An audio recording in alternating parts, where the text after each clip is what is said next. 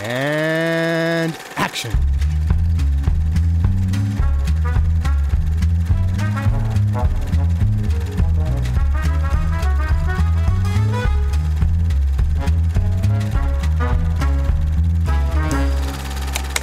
Hallöchen und herzlich willkommen zu Episode 4 von Directed by Lars von Trier. Das reimt sich. Haha, ich bin der Johannes und ich habe den Luke dabei. Ich war irgendwo zwischen Lachen und reinlabern. Hallo, hallo. Und der Max ist nicht dabei. Der Ja. ist in der nächsten Episode wieder dabei. Ich habe das Gefühl, der macht. Wir wechseln jetzt einfach immer ab. Ja, genau. Der, der Max macht jetzt immer so äh, die Hälfte. Keine Ahnung. Wir reden über Lars von Triers vierten Film Breaking the Waves, rausgekommen 1996, Oktober 1996 in Deutschland. Es spielen mit Emily Watson, Stellan Skarsgård. Ja, eigentlich die zwei sind so die Hauptleute und äh, dann noch. Ah, Jean-Marc Barr ist ja auch wieder dabei. Mhm. Ich äh, vergaß. Und Udo Kier in einer, in einer kleinen Rolle natürlich wieder. Der ist jetzt Ja. immer dabei irgendwie. Ja. Und es ist, wie ich, wie ich vorhin gesehen habe, äh, der erste Film in einer neuen Trilogie von Lars von Trier. Ja. Äh, Der, äh, wie heißt die jetzt? Golden Heart Trilogie. So ist es. Einer Trilogie, die ebenso lose verbunden ist wie die Europa-Trilogie. Nämlich äh, ist in der Trilogie wohl so und über, also den dritten Film in der Trilogie habe ich noch nicht gesehen, deswegen keine Ahnung. Aber es ist wohl so, dass die verbindet die Filme, dass die Heldin, also es sind alles weibliche Protagonistinnen, die alle über die Handlung des Films eine gewisse Naivität behalten, trotz der Handlungen, die sie ausführen oder die ihnen gegenüber ausgeführt werden, die nicht so schön sind unbedingt. Ja, genau. Sehr gut zusammengefasst. Dankeschön.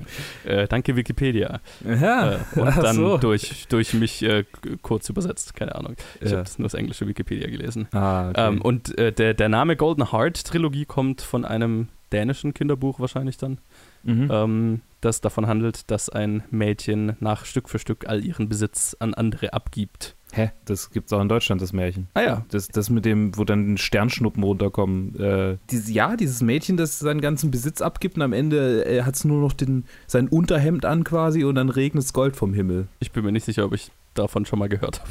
Ehrlich nicht? Wahrscheinlich sagst du es gleich den Namen und dann. Also meine Oma hat mir das immer vorgelesen.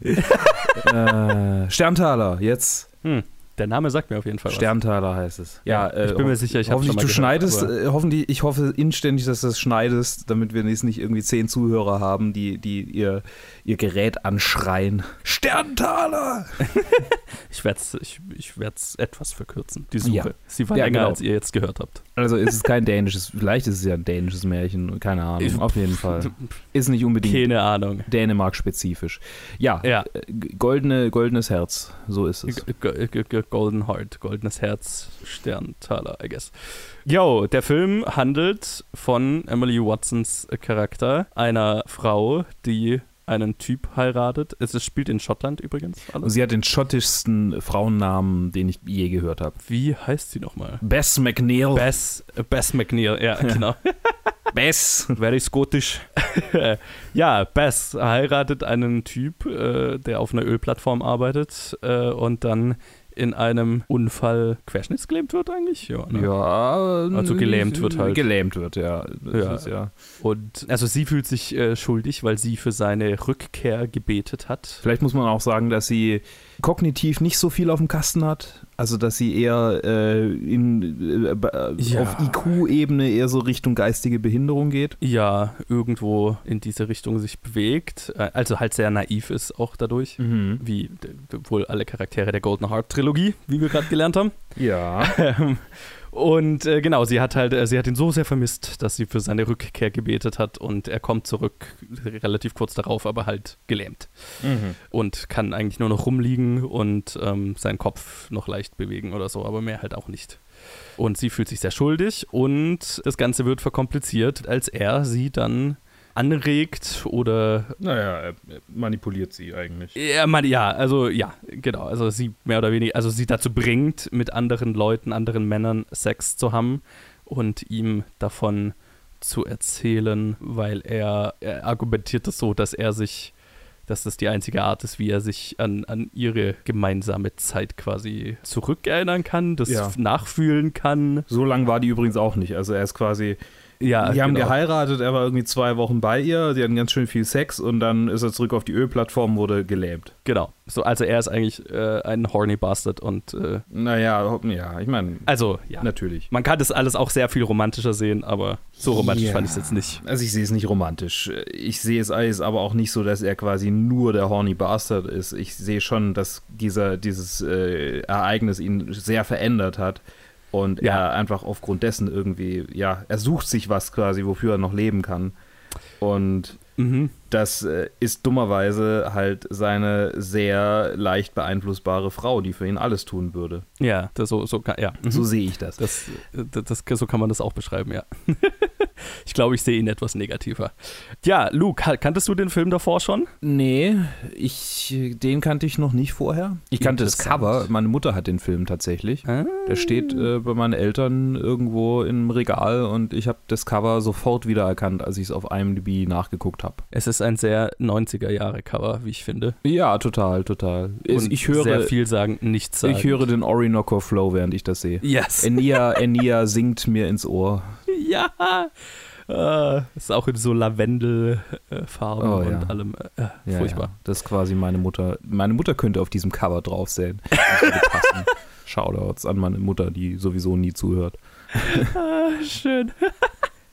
Shoutout an meine Mutter, die hatte auch so, so, so Anklänge auf jeden Fall. ähm, yo, Luke, wie hat dir denn Breaking the Waves äh, gefallen? Also, was ich erstmal sagen muss, ist, ganz schlimm finde ich ja, dass auf IMDb halt einfach quasi alles verraten wird, was bis zu äh, zum Ende der ersten anderthalb Stunden passiert. Weil das dauert echt lang, bis der Typ gelähmt wird. Holy fuck, ja. Es Das dauert ist, wirklich lang. es ist ein ganzer Film, bevor er gelähmt wird. Ganz genau. Ich, der ganzen Zeit dachte ich mir so, ja, eigentlich kann ich mir das jetzt auch sparen. So, es ist zwar nett irgendwie zu sehen, aber ich weiß halt ganz genau, was passieren wird. Und also du kommst auch nicht dran vorbei, wenn du es auf Wikipedia irgendwie nachguckst. Der erste Satz ist, der Typ wird gelähmt. So, wollt ihr systematisch mit diesem Film versauen? Es ist aber halt auch irgendwie der, der zentrale Punkt des Films. Ja, aber das kann man ja irgendwie- Inhalt. ja. Oder nach einem Unfall verändert sich. Mal, aber in dem Ahnung, ganzen, aber ja. in dem ganzen, in dem ganzen Ding wird nicht einmal irgendwie erwähnt, dass sie, also weißt du, da kannst du ja auch irgendwie, ich weiß Mhm. nicht, ein Mann heiratet eine Frau äh, äh, in einem schottischen Dorf, fernab von anderer Zivilisation. Es ist ein sehr bigottes Dorf, weil das ist ja auch ein zentrales Thema. Das ist richtig, ja. Also, weißt du, da muss ja nicht unbedingt. Ja, okay, egal. Ja. Das, Mhm, ich reg mich schon zu lange darüber auf. Was ich interessant fand, war, dass es mich trotzdem mitgenommen hat, obwohl ich wusste, was passieren wird. Mhm. Also Emily äh, Emily Watsons Charakter ist sehr, sehr, hat sehr viele Sympathien in mir geweckt. Mhm. Und ich glaube, das ist so ein, das ist so ein äh, tiefer Beschützerinstinkt, den man irgendwie automatisch hat. So, also ich zumindest. Entsprechend fand ich den Teil des Films, in dem sie dann irgendwie in ihrer kindlichen Art so, so halt durch diese Welt geht, die ja eigentlich sehr grausam und sehr kalt und rau ist Mhm. in der auch viel Schlimmes passiert. Es ist ja nicht, nicht nur, dass ihr Mann gelähmt wird, ähm, bevor der Film beginnt, also quasi die, die, der Sub oder der, der, der, davor vor den Geschehnissen des Films ist ihr Bruder gestorben und ihre Schwägerin lebt bei ihr und ihren, ihren sehr alten Eltern, die jetzt beide ziemlich scheiße zu ihr sind, eigentlich. Ja, niemand ist so richtig gut zu ihr. eigentlich. Niemand, außer der, der Schwägerin gerade noch so. Die versucht Und selbst die. naja, die versucht halt die Stimme der Vernunft zu sein und die hat halt ganz viel Angst so. Also die hat sich auch Ja. voll drauf eingeschossen, die kommt, sie ist eine Außenseiterin und der Film beginnt auch quasi damit, dass sie um Erlaubnis fragt, jemanden heiraten zu dürfen, der nicht aus dem Dorf kommt und alle sagen, oh, oh, da darfst niemanden heiraten, der nicht aus dem Dorf kommt. Oh. Das ist Der das Lustige. Ich hatte nämlich auch am Anfang, ich hatte, äh, als ich, ne, als ich die, die, das Konzept für die ganze Staffel geschrieben habe, hatte ich auch gelesen, dass mit dem, dass der Typ gelähmt wird und sie dann dazu bringt, Sex mit anderen Leuten zu haben.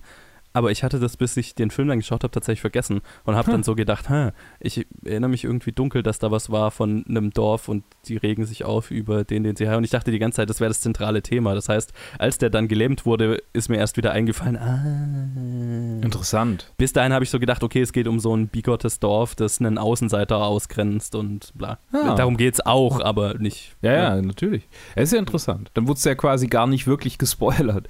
Also Äh, Genau, also halt mein Hirn hat den Spoiler wieder verdrängt, keine Ahnung. interessant, interessant. ja, also ich fand ihn schon ziemlich cool eigentlich. Mhm. ich konnte mich schon drauf einlassen, aber was mir die ganze Zeit negativ aufgefallen ist, ist so ich weiß nicht, ich hole es ein bisschen aus. Vielleicht, Ja. vielleicht ähm, interpretiere ich zu viel rein.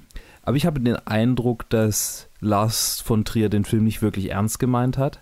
Und dass er im Gegenteil eigentlich die Leute aus der Reserve locken will, die eher so misogyne Ansichten haben. Ihnen quasi zeigen will, so, hey, äh, wenn du, wenn du eine Frau, also du kannst, du kannst eine Frau quasi dazu manipulieren, alles zu machen. Und also, das ist so, das ist nicht die Aussage des Films, aber ich glaube, dass Lars äh, von Trier das so ein bisschen, so ein bisschen denkt einfach. Weil äh, du hast ja Nymphomaniac ja noch nicht gesehen und Ja. Nymphomaniac hat schon ein bisschen eine andere Handlung. Da geht es auch nicht um Manipulation zum Sex, zumindest nicht dauerhaft, sondern ja.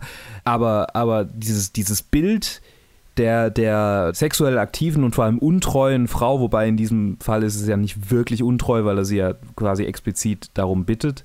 Ja. Aber trotzdem der, der Frau, die halt äh, durch, durch äh, ähm, wie heißt es, halt äh, aktives, äh, partnerwechselndes sexuelles Verhalten auffällt, mir fällt gerade das Wort nicht dafür, dafür ein, die dann quasi zu Schaden kommt dadurch. Mhm. Das ist so ein Dafür Bild. bestraft wird quasi. Das ist so, ein- genau, die bestraft wird. Und das ist ein sehr, sehr, sehr äh, christlich, äh, biblisches Bild irgendwie. Mhm. Also die, die ja, äh, tugendhafte Frau. Äh, und man möchte meinen, dass es hier aufbricht.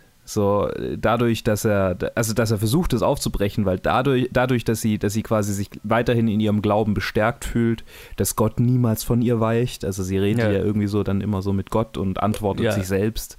Was eigentlich cool, ziemlich cool ist, so diese, diese quasi Visualisierung eines Gebets. Sure. Oder einer mentalen Störung. Ja, ja, klar, natürlich, natürlich. Ja, aber ja, aber ja. ich glaube, ich glaub, Leute, die wirklich so richtig glauben, wobei man jetzt die, sich die Frage stellen kann, wie viel Überschneidung zwischen wirklich Glauben und einer mentalen Störung es gibt. Aber äh, das, Mhm. Will ich jetzt niemand zu nahe treten, der glaubt, das ist ja okay, dürfte machen. Ja, ja, ja. Aber so, ich glaube, wenn jemand wirklich glaubt, dann wird so ein Gebet tatsächlich so aussehen. Dass Ja, man, dass man möglich, tatsächlich die Antwort auf seine Fragen so in sich spürt. Und weil sie halt äh, das, also einerseits, es wird natürlich, spricht sie es laut aus, damit es der Zuhörer hört, ist ja klar. Aber, Auch, ja, ja. aber so, ja, das passt auch irgendwie zu ihrem Charakter. So, sie würde das halt laut aussprechen. Voll, und sie voll, voll, das so, voll. Ja. ja. Aber ich, ich bin gerade schon wieder abgeschweift. Ich, also dieses, dieses, dieses misogyne Bild der, der ähm, aktiven Frau, der sexuellen aktiven Frau, die dann, die dann zu Schaden kommt, das möchte man meinen, wird aufgebrochen dadurch, dass sie, dass sie quasi, sag mal, mental immer noch irgendwie beieinander ist, weil sie halt so, so sagt, okay, das ist ihre Mission und sie zieht das durch. Egal, Mhm. wo es sie hinführt. Also so die quasi tugendhaft moralisch in sich irgendwie bleibt. Und das ist ja auch das, das Motiv der Golden Hearts Trilogie. Ja, Aber ja, genau. wer davon profitiert, ist der Typ, der das alles äh, quasi zu, zu, zustande gebracht hat. Ja. Und ich hatte in keinem Moment am Ende das Gefühl, dass er sich, zumal er ja quasi, also zumal er ja wirklich äh, sich erholt. Und Ja. man das jetzt so interpretieren könnte, so, hey, yo, ähm, die hat sich quasi für dich geopfert. Ich So. habe das sehr wohl so interpretiert. Ja. Also, dass sie quasi alles gibt, was sie hat, inklusive ihres Lebens. Ja. Und am Ende äh, profitiert der Typ davon und wird in keiner Weise, zeigt in keiner Weise eine Reue dafür und wird in keiner Weise dafür bestraft, was er angetan hat. ja, Sondern er kommt damit, er wird, er wird dafür belohnt, dass er sie. also quasi die pure Darstellung des Patriarchats. Yes. Und da frage ich mich halt, will Lars das uns zeigen, weil er es scheiße findet? Oder will er es Mhm. uns zeigen, weil er so denkt, Das ist eine gute Frage. dass es so sein sollte, dass das der Lauf der Dinge ist? Weil er zeigt uns das ziemlich oft. Das wäre nämlich tatsächlich auch was, was ich ansprechen wollte. Das ist ja was, was sich auch, glaube ich, durch die nächsten paar Filme durchzieht. So bisschen. Äh, durch alle seine Filme, glaube ich. Und, ja, und, und gerade auch so dieses Bild von einer, von einer sich aufopfernden Frau. Also, ich meine, der Film in, inszeniert sie ja schon sehr als Märtyrerin, so, ne? Mhm, mhm. Also, ihr, da, dass das ja was Positives ist, was sie macht. Also, könnte man so interpretieren. durchaus. Also, dass der, dass der Film ihr Opfer für einen Mann als positiv wahrnimmt. ja, so, also so hatte ich den Eindruck. Ich meine, so, wird, so endet er ja. Äh, äh, Genau, und das ist jetzt eben, jetzt ist es natürlich irgendwie Interpretationssache, wie frauenfeindlich man Lars von Trier einschätzen will. Ich glaube, er ist einfach menschenfeindlich. Also ich muss nicht. Ja, ja, also das ist ja mit Sicherheit. Ich meine, das zieht sich ja, ich glaube, das, das werden wir halt jede, jede Episode ansprechen, wie menschenfeindlich seine Filme generell sind oder wie, ja, keine Ahnung, was, er- was, für ein, was für ein negatives Bild er von Menschen der Menschheit allgemein hat. Aber äh, ich glaube, es ist schon äh, ein valider Gesprächspunkt, mhm. so die äh, grundlegend. Also wie gesagt, ich habe jetzt viele seiner anderen Filme noch nicht gesehen, aber einen, den ich eben, den wir ja auch im Podcast schon mal früher besprochen haben, nämlich Dogville, ist ja im Prinzip dasselbe. Den also habe ich, ja, hab ich auch noch nicht gesehen. Er handelt eben auch von einer Frau, die durch extreme Torturen geht und am Ende auch quasi dafür bestraft wird. Ha, okay. In, wieder in einem Dorf, das sehr engstirnig und äh, abgeschlossen ist und ha. so weiter. Wieder Stellan Skarsgård, der ihr viel davon antut. Ja. Ja, es, es, zieht sich, es zieht sich so ein bisschen durch. Und auch bei dem Film ist die Frage nicht unberechtigt, finde ich, mhm. was das für ein Frauenbild transportiert. Und ich meine, dann kann man, dann kann man sich dann hin und her streiten und sagen, es ist Kunst und er will uns damit einen Spiegel vorhalten, der Gesellschaft einen Spiegel vorhalten und das verdammen, aber es wird explizit nie gesagt, im Gegenteil. Und da ist es dann, da bewegt man sich dann, finde ich, in sehr, keine Ahnung, in sehr schwierigen, in einem sehr schwierigen Bereich, wie ich immer finde. Wenn der, wenn der Filmemacher selber das so offen lässt und das macht für Lars von Trier sehr viel Sinn, weil ich meine, Provokateur und das ist ja. ja. irgendwie auch genau das, was er will, aber ich meine, das ist schwierig. ja vermutlich sogar einer der am wenigsten provozierenden Filme, wenn man nicht, es, nicht, es nicht tiefer drüber nachdenkt. Ja, das stimmt. Es, ja. es gibt wenig in diesem Film, was einen wirklich so wo man hinterher sich, sich angefeindet oder angegriffen fühlt vom, vom Film. Nein, nein, nur, nur, wirklich nur, wenn man über die Thematik nachdenkt genau, und was, genau. was, was, das, was die Aussage sein könnte. Was ja durchaus witzig ist, weil Lars von Trier selber gesagt hat äh, über den Film, dass er ihn eigentlich scheiße, also er sagt ja über jeden seiner Filme, dass er ihn scheiße findet. Den findet er scheiße, weil er quasi alles, was er an Klischees finden konnte, in einen Topf geworfen hat. Ja, ich wollte da tatsächlich vorhin, wo du es angesprochen hast, äh, dass der Film sich so anfühlt, als würde hätte Lars von Trier das alles alles gar nicht so ernst genommen oder so, hätte ich zwei Sachen, die ich dazu ganz gerne sagen würde, die ich ja. gefunden habe. Und ja. zwar äh, gibt es ein Interview von 2005, wo er mit einer schwedischen Journalistin über den Film geredet hat und hat Folgendes gesagt, ich überlege, ich glaube, ich lese jetzt mal die englische Übersetzung vor, die ich hier habe. Dann übersetze ich es jetzt nicht irgendwie weird. Um, ähm, er hat gesagt, I was determined to write a story that was so far-fetched and so full of cliches that no one could take it seriously. But of course, the audience liked it. All you have to do is come up with something really stupid and it will become a great success. Mhm. Ja. Ja. Mhm. Und äh, das äh, hat dann, äh, was, ich, was ich noch gefunden habe, was dazu äh, gut gepasst hat, war, dass er wohl fünf Jahre an dem Drehbuch geschrieben hat und gebraucht hat, um die Finanzierung und so weiter und alles zusammenzustellen. Und äh, kurz nach Drehbeginn hatte er laut eigener Aussage schon keinen Bock mehr auf den Film. ja, das, das passt, das passt. Und äh, ich habe das, diese, dieses Quote, diesen, äh, dieses Zitat so gelesen, habe mir so gedacht, äh, was ein Idiot. äh, ich, ja. Äh, ja ich glaube, das wird sich durchziehen durch äh, viele mhm. von unseren Lars von Trier-Episoden, wo ich ganz viel hin und her gerissen sein werde zwischen, ähm, ist der Typ einfach äh, Provokateur und äh, irgendwie äh, Genie und so weiter oder ist er einfach nur ein prätentiöser Arsch? Und ähm, das ist irgendwo ein Mittelding. Ich, glaub, ich glaube, es ist irgendwo dazwischen. Ja, das, äh, das Zitat hat mir nicht geholfen, meiner Meinung, also meiner Meinung ihm gegenüber nicht, nicht sehr geholfen, sage ich jetzt mal weil ja. es halt schon so klingt, so wie jemand, der einen Film macht und dann die Reaktion darauf sieht und dann sagt, ja, ist ja alles gar nicht so gemeint und ihr seid ja blöd, wenn ihr es nicht kapiert habt und äh, äh, aber das ist halt sehr leicht hinterher zu sagen. Ja, natürlich, das kannst du. Weißt du, wer das auch über seine Filme sagt? Wer? Der, der, der wirklich schlechte Filmemacher. Äh, Meinst du Uwe Boll? Nee, nee, von dem wir einen Silvester-Film geguckt haben. Wie heißt der jetzt noch? Oh, Neil Breen. Neil Breen, ja, genau. Neil Breen sagt das doch auch über seine Filme. So, ah, yes. You'll have to interpret it. Ja. I won't give you any hints. Ja. Mhm.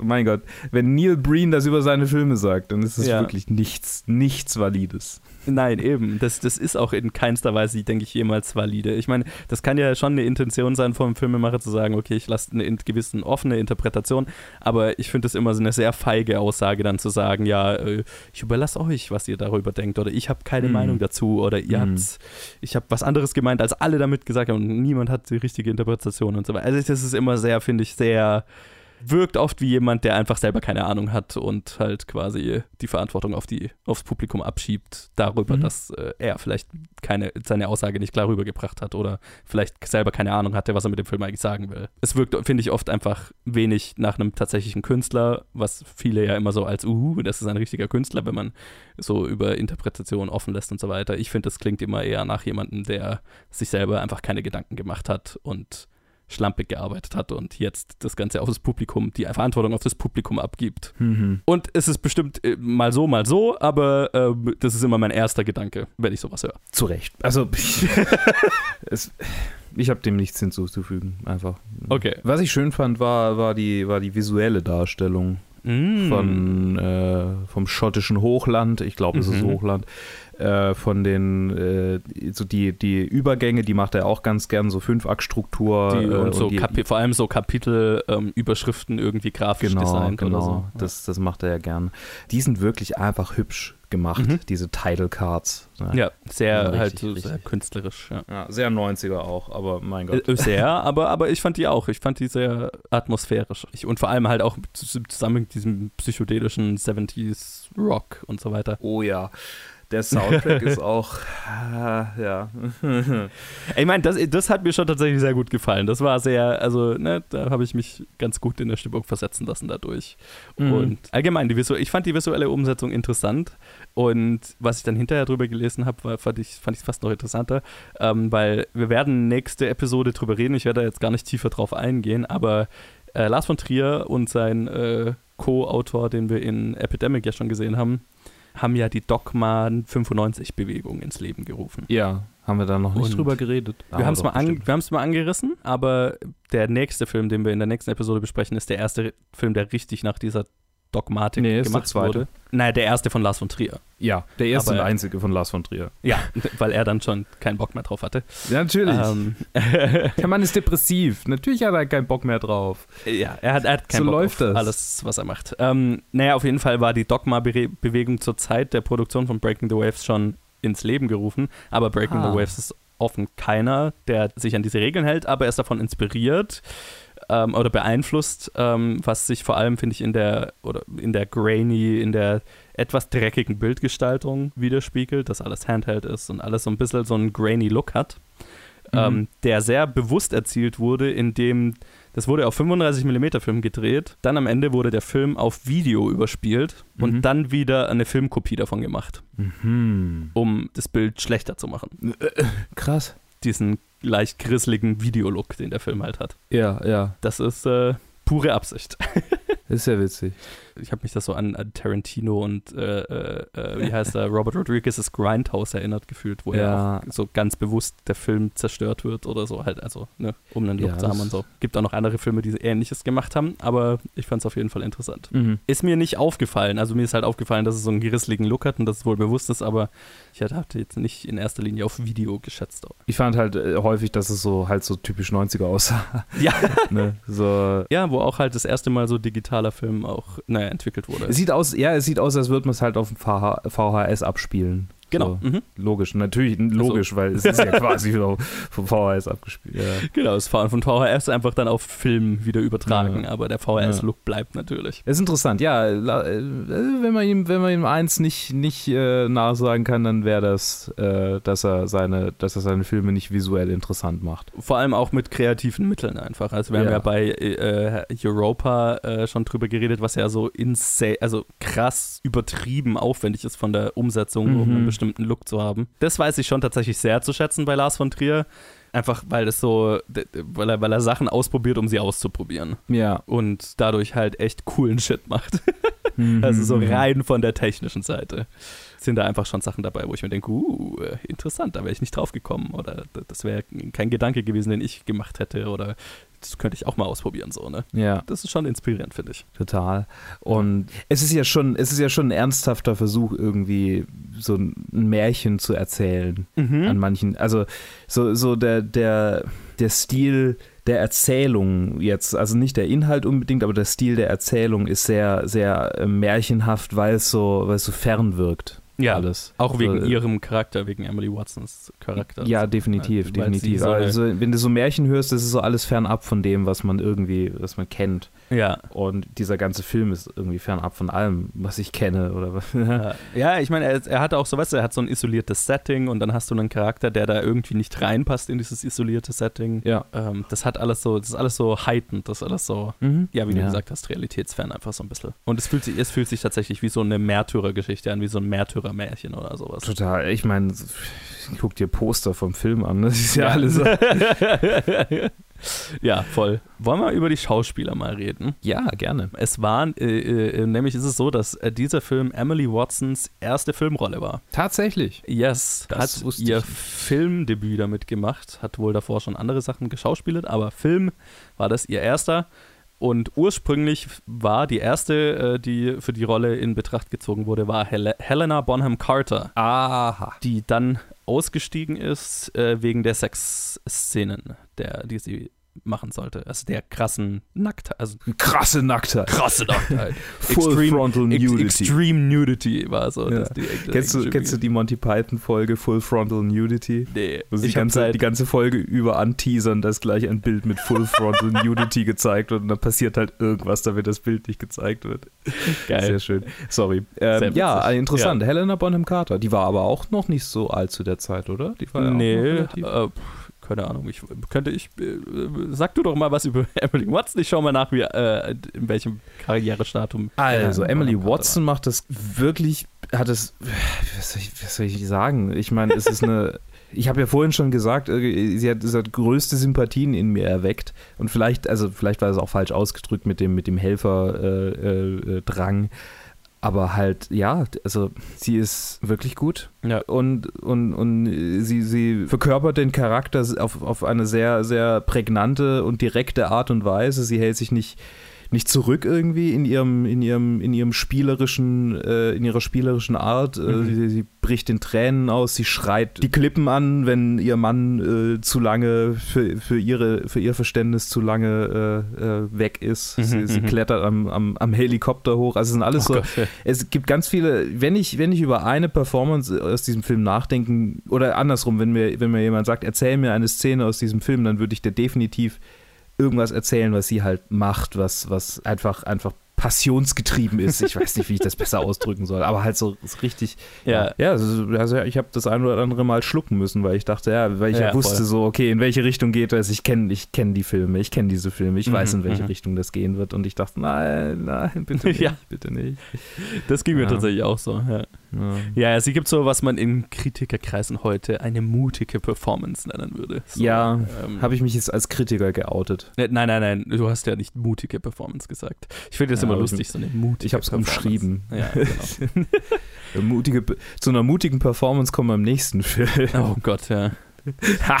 ja, ich habe Helena Bonham Carter, war zu der Zeit so 28, 29 Ah, okay. ähm, und hat echt schon viel gemacht zu der Zeit, weswegen war sie wahrscheinlich auch Ach, da hat sie, die, hat- sie Stelle hat diese ganzen Historien, Historien ja, so Sachen Howard gemacht, Sand ne? und sowas. Ja, ja, ja, das, das, die sieht auch einfach, da sah sie auch einfach perfekt aus dafür. Ja, aber äh, war laut eigener Aussage zu unsicher mit ihrem Körper, als dass sie diese Nacktszenen machen wollte. Ha, naja. Was, ja, kann man verstehen. Es ist ja gut für Ja, sie, dass sie sich dann entsprechend entschieden hat. Mhm. Ja, wir haben wieder auch äh, Stellan Skarsgård dabei, der sich jetzt als weiterer, so, so Lars von Trier Favorite dann entpuppt. Mhm. Bin ich jetzt blöd? War der in Euro, der war in Europa, oder? Äh, Ist das sein erster? F nee. Das ist sein erster, doch, doch, doch. Das ist sein erster Film mit Lars von Trier. Achso, ja, okay. Ich meine, weil ich Dogville gesehen habe, kommt es mir wahrscheinlich nicht so vor. Nee, nee, ist sein erster. Okay. Mit Lars von Trier. Ich bin mir ziemlich, ziemlich sicher. Aber halt, Warte. ja, wie gesagt, auch äh, ein, ein, ein weiterer, so wie Udo Kier, der ab jetzt halt so ziemlich in jedem Lars von Trier-Film Er war in der Serie, er war in der, in der äh, Geister, also Kingdom. Yes. Kingdom. Yes, yes, yes, yes, yes, yes, yes, yes. Von dem wir übrigens, ich, ich habe meinem Kollegen erzählt, dass wir das hier machen. Mhm. Und er meinte, und redet ihr auch über The Kingdom? Und ich, äh, nein. Wir können keine komplette Serie angucken. Weil, ja, aber dann könnt ihr ja nicht über Lars von Trier reden, wenn ihr nicht über The Kingdom redet. Ich dachte mir, okay, du. Come on. Ich meine, also ich, hatte ja schon mal mit dem Gedanken gespielt, ja, was machen wir für Bonusepisoden? Schauen wir uns äh, die Serie an? Oh. Ich habe aber noch nicht äh, wirklich nachgeschaut, wie viele Episoden. Also ich wäre dafür. Ich wäre dafür. Äh, Ich wäre theoretisch schon auch dafür bereit. Ich meine, sie ist nicht lang. Sie hat zwei Seasons, ah, acht Episoden. Nee, die erste hat vier und die zweite acht. Okay, ja. Die sind auch alle nicht so lang. Ach, er war in Da gibt es einer eine Episode, die ist 9 Stunden 21 Minuten lang, das kann nicht sein.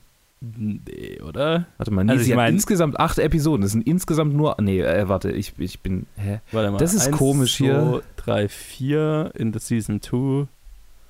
Und ja, aber Season 2 ist das gleiche, sind die gleichen drei, Episoden wie es. Ah, nee, doch nicht. Doch, äh, ich meine, IMDb hat nee, nee, nee, gesponnen. nee, hier, vier- zweimal vier Passt Episoden. was. Aber guck mal, die erste Episode, zweite Staffel, äh, wird als Runtime neun Stunden angezeigt. Come on. Also ich meine, wenn ich es einer Person zutrauen würde. Ja. Ja. Wie? Die ist neun Stunden, neun Stunden, lang. 21 Minuten lang. Oh, fuck me, ey. Was ein Vollidiot. Kein Wunder, dass drei Jahre zwischen den Staffeln waren. Oh, Jesus fucking Christ. Ach, Lars. Oh, warum? Mensch. Äh, ich, ey, wir, werden, wir werden sehen, wir werden sehen. Wenn, Also, wir, ich, wenn wir sehr viel Muße haben. Ja, ja, ich, ich, ich, lass, ich mache das vielleicht einfach mal so, wenn ich mal Zeit habe. Oh mein Gott. Ich sehe gerade, dass Emily Watson ja sogar für einen Oscar nominiert wurde für ihre mutige Performance. Das habe ich vorhin ganz vergessen zu sagen. Ja, genau. Es ist ihre erste, ihre erste Filmrolle, für die sie sofort für einen Oscar nominiert wurde. Das ist mal ein Start, hey. ja, und danach hat sie wahrscheinlich nur noch Historienfilme gemacht, weil sie halt auch das perfekte Aussehen dafür hat. Ja, das natürlich auch. Lustigerweise hatte ich sie, ich meine, sie war ja in letzter Zeit Oh. wieder in einigen nicht so Sachen, die, ich, die man so gesehen Ja. hat. Äh, Mir ist sie tatsächlich das erste Mal in Equilibrium aufgefallen, als ich kleiner war. Ah, und halt so Equilibrium so eine Zeit lang der Film war, den ich immer rauf und runter geschaut habe. Weil edgy und so. ja, ja, klar. Ich sehe gerade, sie war in Tschernobyl, das ich immer noch nicht gesehen habe. Da habe ich sie gesehen. Yes, yes, yes, yes, yes. Geile Serie übrigens. Haben wir, haben wir nie reviewed. äh, Oder habe ich nie Ja. reviewed, obwohl ich sie gesehen habe. Ich, ich werde sie tatsächlich jetzt diese Woche nochmal anschauen. Ah ja, cool. Machen wir noch einen Podcast gerade oder reden wir einfach? Ähm, zurück zu Breaking the Waves. Jesus, jetzt bin ich hier. Ich war sogar Top angefangen, 250 hier. Das ist unsere, unsere ja, ja, ja. fokussierteste Se Serie, die wir haben. Okay, Please. okay. Sorry, ich habe Okay, ich, ich, hab haue, auf ich, den okay, Spot ich, ich führe hier. uns zurück mit einem, mit meinem letzten Trivia-Fact, den ich über diesen Film noch habe.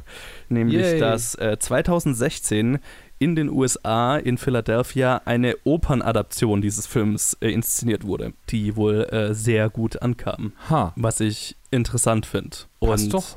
Ich ja, ja, es, es, es ist schon, ja, okay, also so rein vom, vom Setting die her. es Geschichte nicht- ist simpel und dramatisch genug, um eigentlich perfekt für eine Oper zu sein. und vor allem so dieses, dieses Melodrama, weißt du, große Mhm. Emotionen. Mhm. große Emotionen, große, große Konflikte auch. Ja, ja. nicht viele Und- Charaktere, du hast so die Genau. Und Charaktere, die auch sehr klare Standpunkte haben und vertreten. Genau, ja. Also ist sehr, ist perfekt für eine Oper, ja. Ja, Total. Ähm, ich meine, kein Wunder. Die, die ganzen Märchen sind ja auch irgendwie als Opern adap adaptiert worden. ist richtig, ja. Da kannst du ein Ballett draus machen aus dem Film. Ich sehe vor meinem inneren Auge, wie das Ballett aussehen würde. Wie, wie, wie Stellan. Skarsgårds Charakter im Liegen die ganze Zeit äh, hin und her tanzt. Naja, es, es wäre dann, das wäre dann halt, ja, okay, ja, stimmt, okay, mm, ja, ein Typ, der, mm, Nicht, ja, dass es ich nicht ginge. Problem. Ich sehe gerade das Problem. Der, der Breakdance Ja, auch halt, das, auch das kriegt man irgendwie hin. Ja, ja, ja. Der, der, der steht halt einfach nicht auf. Der Breakdance die ganze Zeit so hin und her, weißt du? So. Wir werden uns erst im nächsten Film über Behinderte lustig machen, Joe. Oh Gott, ja. Greif doch nicht vor. Äh, dieser Film. Naja, also Breaking the Waves. Also ja, ich kann das durchaus sehen mit der Oper. Ich finde es äh, cool auch. Ja, fand ich interessant. Also ist jetzt, war, war für mich fand ich es erst skurril, aber jetzt, wo du gesagt hast, natürlich das Märchensetting und so weiter, macht total Sinn. Also äh, es bietet sich an dafür. Hm. Ich habe ich hab mir dann versucht vorzustellen, wie eine Lars von Trier inszenierte Oper aussieht und es war nicht schön. Wird wahrscheinlich ein Schwein auf der Bühne geschlachtet und Dann Gott, kommt ja. jemand und, und steckt seinen Penis in die Wunde. Oh Gott, ja. Das wäre so ein Lars von Trier. Es ist traurig, dass ich das nicht überraschend fände. nee, gar nicht. Oh man. Aber war der, war der kommerziell erfolgreich überhaupt hier? Ich sehe es. Also, Also, man sieht es ja bei hat- Lars irgendwie nie so, ne? Hier Ja, bei seinen Filmen. Also ich sag mal, er hat, äh, man weiß, dass er, er hat 7,5 Millionen Dollar gekostet und hat in den USA allein 4 Millionen eingespielt. Okay. Was für Lars von Trier Verhältnisse ja schon ziemlich erfolgreich ist. Ja. Weil, wenn wir uns erinnern, was haben wir nachgeschaut, letzte Episode? Ich weiß es jetzt gar nicht mehr. Also, ich, wir haben ja nachgeschaut, auch was ähm, Ding, äh, The House of Jackpot in den USA eingespielt hat. Und das waren ja, das war ja lächerlich. Also, es war keine Ja. Million. Von daher, wenn der auch in Europa Europa ähnliche Verhältnisse, also vom Einspielergebnis erzielt hat. Und man muss natürlich immer bedenken, dass Lars von Triers Filme ja alle durch ganz, ganz viel Filmförderung finanziert sind, die man teilweise ja nicht zurückzahlen muss. Mhm. Sprich, äh, der viel schneller profitabel ist. Ja. Ja, wird, wird, er, wird er wohl ziemlich erfolgreich gewesen sein. Auch weil er ja tatsächlich von vielen als mainstreamigerer Lars von Trier-Film gesehen wurde. Noch mehr als äh, Europa. Die Zeit sowieso noch mehr. Also, ja, also wie, wie wir ja auch vorhin gesagt haben, wenn man jetzt mal von diesem, äh, von dem Interpretationsspektrum absieht und vielleicht auch von der sehr langen äh, äh Länge dieses Films, mit zwei Stunden mhm. 40 Minuten, dann kann man es schon als, als einfach so, schon so ein bisschen typisch 90er Melodrama. Wenn da nicht Udo ja. Kier wäre. Ja. oh Gott.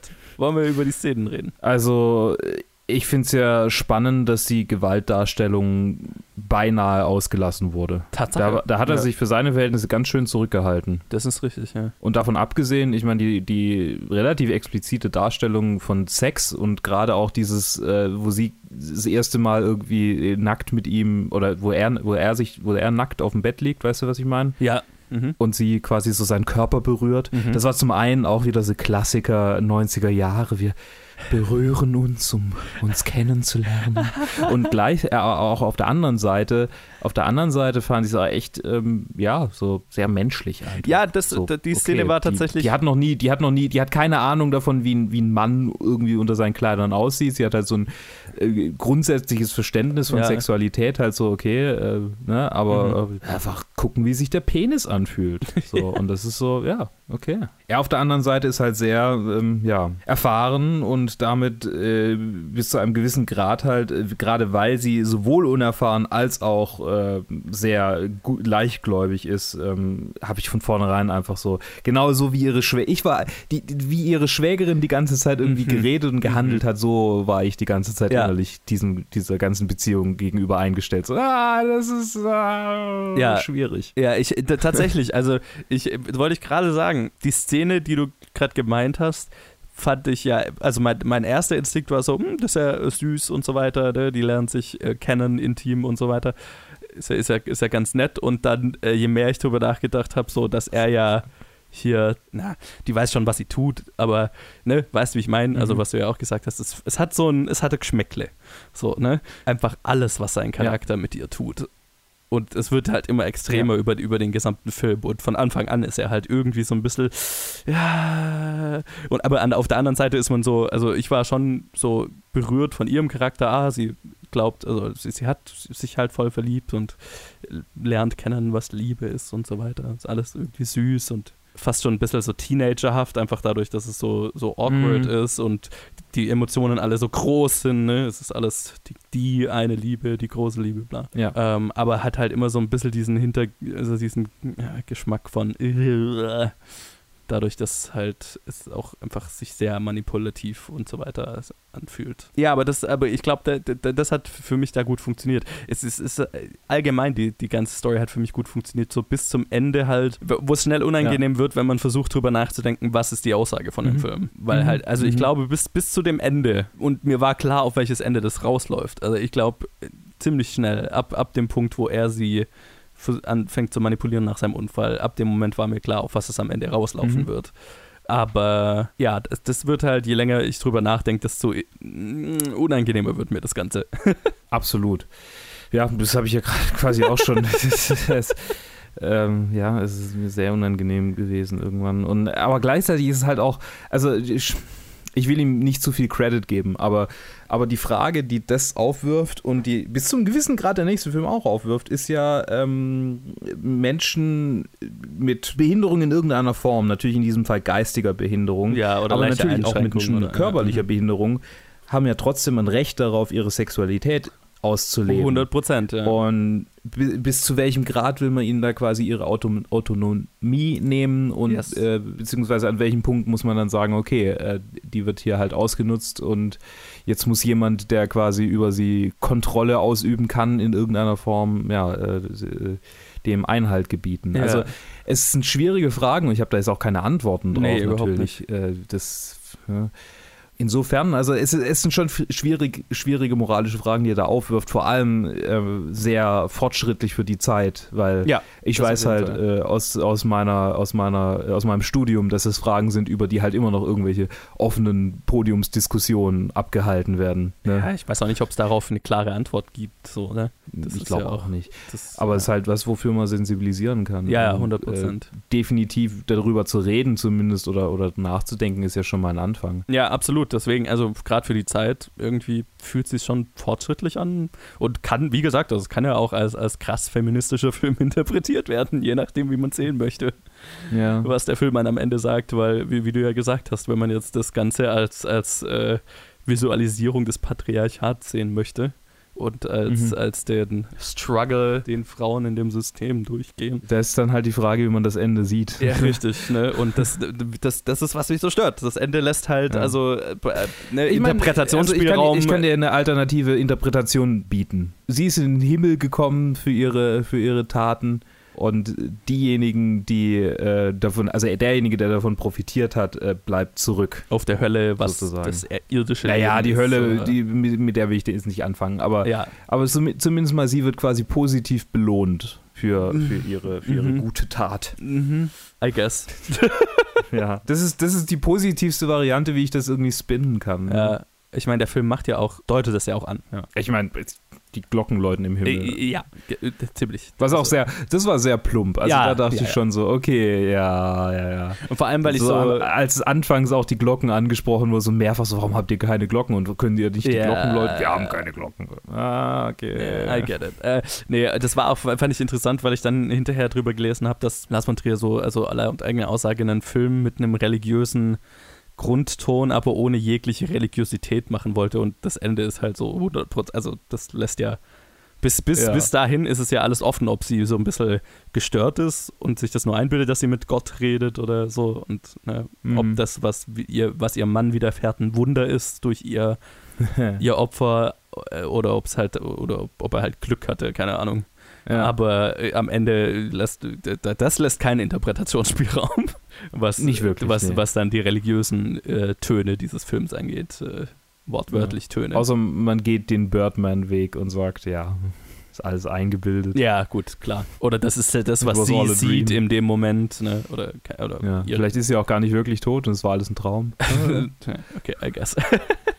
ja, ich, Weil der ich Film meine, ist auch nicht real. Wusstest du? Wusstest du das, dass der Film nicht real ist und das? Okay, ich höre es auf. Bin ich zu weit gegangen? äh, ja, vielleicht ein klein wenig.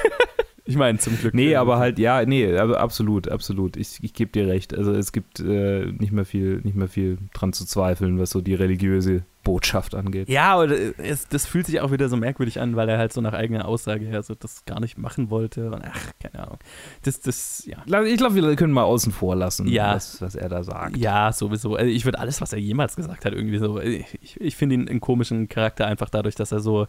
Er ist ein Troll, er ist einfach ein Troll. Ja, ich, ich bin immer so hin und her gerissen zwischen einfach Troll, der, der wirklich einfach Spaß dran hat, oder dass er halt wirklich einfach keine. Also, dass er die ganze Zeit versucht, sich irgendwie selber zu vermarkten und das halt bewusst alles macht Also eine oder das andere unbewusst nicht ausschließen. Ja, ja, das stimmt, das stimmt, das stimmt. Also gerade wenn wir auf die Dogma-Bewegung eingehen. Oh, ich habe viel zu Ja. sagen, nächste Episode, ey. Ah, ich freue mich, ich freue mich. Ich über die, ja doch, ich habe auch viel über die zu sagen.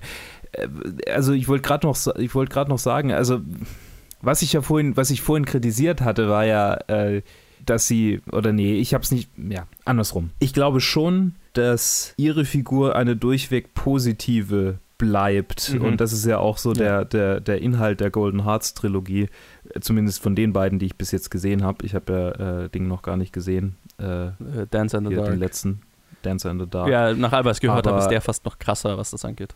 Aber ja. Ja, cool. Also, dass sie in diesem Fall ja Dinge tut, die aus moralischer Sicht, also die Moral, die sie umgibt und die für sie, für sie wichtig ist, sie wächst ja in einem, also sie lebt in einem sehr äh, katholischen oder, oder also sehr christlichen Dorf. Mhm. Diese Moral wird quasi überschrieben von ihrer eigenen Moral und nach dieser handelt sie. Ja. Und das, die Botschaft ist ja dann bis zum gewissen Grad auch, das ist die einzige Moral, die für sie dann wichtig ist und wichtig bleibt. Ja klar, und sie, sie bleibt immer voll in ihrem moralischen da, Welt, in ihrem Genau, und dadurch, dass sie, dadurch, dass sie nach dieser handelt, wird sie am Ende belohnt. So könnte man das noch, noch, noch weniger quasi bezogen auf, auf irgendwie Stellan Skarsgards mhm. Charakter sehen. So, der ist eigentlich außen vor, er ist nur, er ist nur das Medium, durch das sie, durch das sie ihre, ihre Moral quasi anwenden kann. Mhm, mh. Was darin dann wiederum steckt, ist Fuck Society, wenn du dein, wenn du das machst, was du für richtig hältst, wirst du am Ende belohnt. Guck mal, was ich für, was ich für, was ich für weite Sprünge hier auf mich nehme, um das Ende so positiv wie möglich zu spinnen. Ich weiß es zu schätzen. Bitte, gerne, Schön. gerne. Lars wird es bestimmt nicht zu schätzen wissen. Nein, um Gottes Willen, gar nicht. ähm, ich ich habe auch eine Aussage darüber äh, über den Film gelesen, wo gesagt wurde, dass äh, der Film keine einzige sch schlechte Person, also moralisch schlechte Person beinhaltet, sondern nur Leute, die alle in ihrer, äh, das war auch so, so einer, der irgendwie so um fünf Ecken gedacht hat, äh, weil ja mhm. alle in diesem Film in ihrer eigenen Moral komplett standhaft sind und von ihren Handlungen kons konsistent handeln und so weiter in, ihrer, in ja. ihrem moralischen Weltbild, wodurch der Film nach der Aussage dieses Kritikers keine ne keine böse Person oder keine, ja, weißt du, wie ich meine, keine, keine schlechte Person ja. in dem Sinn beinhaltet. Was ich aber komisch finde, weil ich meine, idealerweise ist ja jeder Antagonist in jedem Film auch der Held seiner eigenen Geschichte und moralisch äh, zufrieden mit seinen Handlungen und so weiter. Das heißt, so eine Wertung dann aufzurufen, finde ich, finde ich so ein bisschen fraglich. Mhm, mh. Weil man dann mhm. irgendwie die Moral von einem Charakter nur nach dessen eigener Moralvorstellung irgendwie beurteilen kann. Und das ist, äh, finde ich, eine merkwürdige Ansicht. Aber fand es interessant, das mal zu lesen zumindest. Ja. Interessant, interessant. Okay. Ja, aber es ist auch schön. Das ist auch schön, dass wir, dass wir so diepe Diskussionen äh, führen aufgrund von einem dummen Troll aus Dänemark. Tja, so, so kann man das sehen. Ich meine, ja, seine Filme bieten das auf jeden Fall. Ja, ich, ich, bin gespannt auf die nächsten. Ich weiß nicht, der nächste Film ist da, fällt da wieder so ein bisschen raus, finde ich. Hm. Aber ja, das, was ich sonst so von ihm gehört und, und kenne, also gerade Dogville, bin ich sehr gespannt drauf. Ja. Yo, ich auch, in diesem Sinne würde ich mal sagen, das war's von Episode 4 von Directed by Lars von Trier, Breaking the Waves. Danke, Luke, dass du dabei warst. Ja, äh, gerne. Vielen, äh, vielen Dank, dass ich dabei sein durfte. und mir mein äh, Heart gebreakt wurde und nicht die Waves. Ah, schön gesagt. Um jetzt nochmal meine Letterbox-Review zu zitieren. Ich bin sehr stolz darauf. Sehr schön. Ja. Hat bestimmt noch nie jemand vor mir geschrieben über den Film. äh, ja, und auch danke an euch fürs Zuhören. Lasst uns wissen, wie ihr den Film und Lars von Trier generell findet. Liked uns auf Facebook, Twitter, Instagram und schreibt uns planetfilmgeek at gmail.com. Und dann äh, hören wir uns wieder in der nächsten Episode, Episode 5 mit, ich glaube auf Deutsch heißt er einfach nur Idioten, kann das sein? Ja, so ist es. Genau. Nee, die Idioten. Die Idioten. Die Idioten. Oder im Original Idiotern. Äh, genau, äh, so ist das. Ja, Idioten. Kann Dänisch. Oder wie? Idioterne. I Idioterne müsste man es, glaube ich, betonen. Idioterne. Okay. Also, Gut. bis zum nächsten Mal. Bis dann.